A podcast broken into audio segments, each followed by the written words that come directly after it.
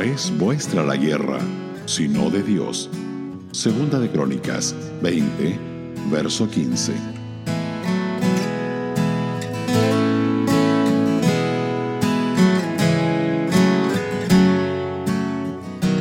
Si un hombre es un soldado de la cruz, puede esperar ser atacado tarde o temprano.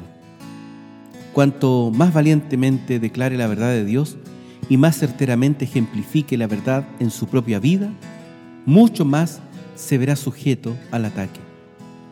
Un viejo puritano decía, el que está cerca de su capitán es blanco seguro de los arqueros. ¿Será acusado de agravios que no cometió? ¿Será atacado violentamente con chismes, calumnia y murmuración? ¿Será condenado al ostracismo y ridiculizado? Este trato vendrá del mundo a veces, pero es triste decir que muchas veces viene de otros que se llaman creyentes. En tales ocasiones, es importante recordar que la batalla no es nuestra sino de Dios y debemos apropiarnos de la promesa que expresa Éxodo capítulo 14, verso 14, donde dice que Jehová peleará por vosotros y vosotros estaréis tranquilos.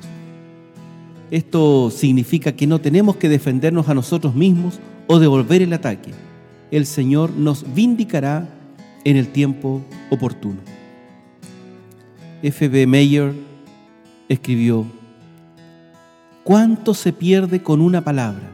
Estad quietos, permaneced en calma. Al que te hiera en una mejilla, vuélvele también la otra. Nunca devolvamos el insulto. No importa tu reputación o carácter, ellos están en sus manos y tú los echarás a perder si intentas retenerlos. José sobresale como ejemplo de uno que no trató de vindicarse a sí mismo cuando fue acusado falsamente. Encomendó su causa a Dios y Dios limpió su nombre y le promovió a un lugar de gran honor. Un siervo de Cristo, ya entrado en años, testificaba que había sido difamado muchas veces a través de los años pero oraba con las palabras de Agustín. Señor, líbrame del deseo de vindicarme siempre a mí mismo. Decía que el Señor jamás había fallado en justificarle y de exhibir a sus acusadores. El Señor Jesús, por supuesto, es el ejemplo supremo. El apóstol Pedro nos escribe en su primera epístola en el verso 23 del capítulo 2 quien cuando le maldecían, hablando del Señor, no respondía con maldición. Cuando padecía, no amenazaba, sino encomendaba la causa al que juzga justamente. Este es el mensaje para hoy. No tenemos que defendernos a nosotros mismos cuando somos acusados falsamente. La batalla es del Señor. Él peleará por nosotros. Debemos estar tranquilos.